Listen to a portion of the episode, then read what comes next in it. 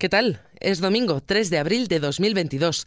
En este podcast repasamos los asuntos más destacados de los servicios informativos de XFM. XFM Noticias con Carmen Desmonts.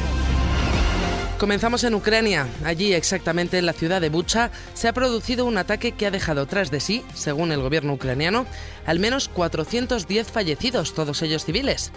No obstante, Rusia ha asegurado que no ha provocado la muerte de ningún civil. De hecho, según el Ministerio de Defensa ruso, las fotografías y los vídeos publicados por el gobierno ucraniano son una provocación. Además, ha afirmado que durante el tiempo en el que esta ciudad estuvo bajo el control de las Fuerzas Armadas de Rusia, ni un solo residente local sufrió acciones violentas.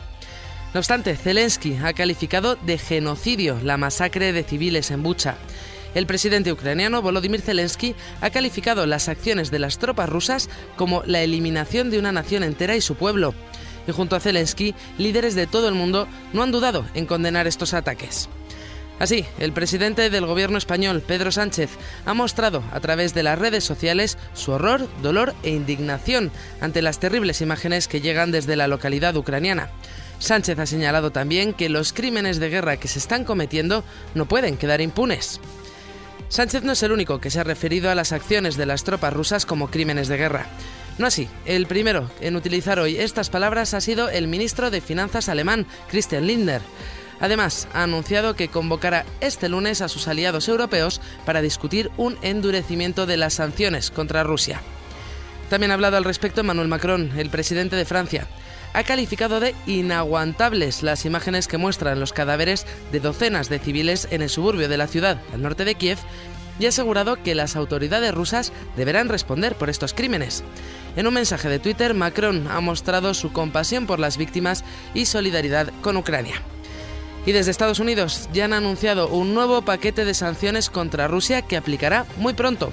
Así lo ha anunciado el Departamento de Estado norteamericano, que ha indicado que estas sanciones continuarán hasta que se rebaje la violencia y hasta que dejen de darse sucesos como el de Bucha. Cambiamos de asunto y venimos a nuestro país. El nuevo presidente del Partido Popular ha anunciado la cúpula de su partido. Tras situar a la riojana Cuca Gamarra como número 2 y al andaluz Elías Bendodo como tercero, Alberto Núñez Feijó ha nombrado a Esteban González Pons, Carmen Navarro, Pedro Rollán, Miguel Tellado y Juan Bravo como nuevos vicesecretarios de la Dirección Nacional. En esta nueva cúpula, Andalucía es, junto con Galicia, el eje de Génova y el pilar base del nuevo PP.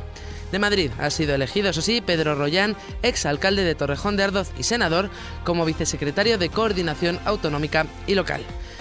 Feijo ha señalado que este equipo tiene una amplia trayectoria orgánica, conoce el partido, tiene una acreditada capacidad de gestión de los intereses generales, tiene una experiencia en desafíos importantes. Ante todos ellos, Feijó ha ofrecido una oposición institucional para, dicho, no fallar a los españoles. Desde la oposición se puede servir más a España que desde el gobierno. Y nuestro objetivo es, mientras no llegamos al gobierno, servir a España.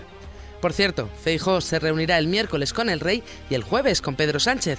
Así lo ha anunciado el nuevo presidente nacional del Partido Popular.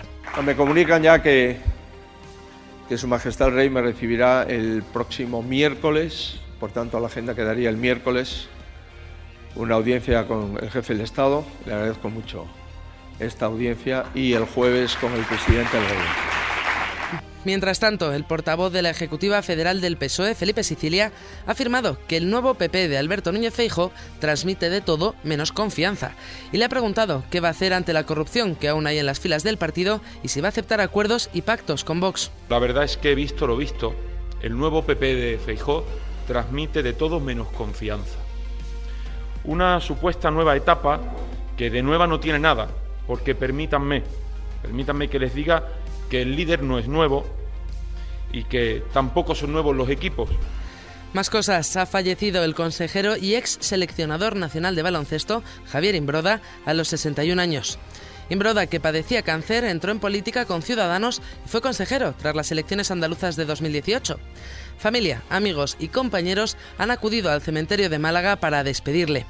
Hasta allí se han desplazado también miembros de Ciudadanos, partido al que pertenecía, como la presidenta de la formación, Inés Arrimadas, o el portavoz adjunto del partido, Edmundo Val. Albert Rivera también ha acudido al cementerio. Además, muchos otros rostros conocidos han transmitido sus condolencias, como Feijó, Pedro Sánchez o incluso el rey Felipe VI. Juanma Moreno, el presidente de la Junta de Andalucía, ha dicho estas palabras al respecto.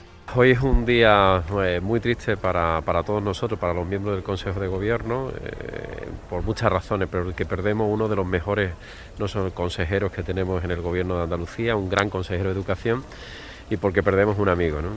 También ha hablado de Javier Imbroda, Begoña Villacís, vicealcaldesa de Madrid y compañera suya de partido. Quiero tener unas palabras para, para la familia de, de mi compañero Javier Imbroda, que se nos ha ido esta noche, que era una persona que amaba el deporte por encima de todas las cosas y que había encontrado en el deporte y en el reconocimiento de todos los valores una manera de hacer mejor a todas las personas que le rodeaban.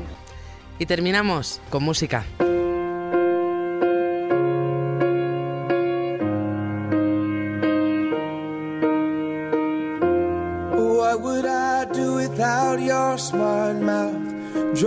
Esta noche se van a entregar los Grammy y seguro que los nominados están con los preparativos envueltos en nervios por si serán premiados.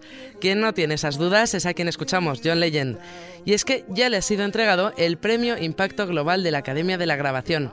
Se lo han concedido, como ha asegurado la Academia, por sus logros personales y profesionales en la historia de la música. Con este, John Legend ya tiene en su poder 13 Grammy. Con esto lo dejamos. Recuerda que la información continúa actualizada puntualmente cada hora en los boletines de XFM en directo. Adiós.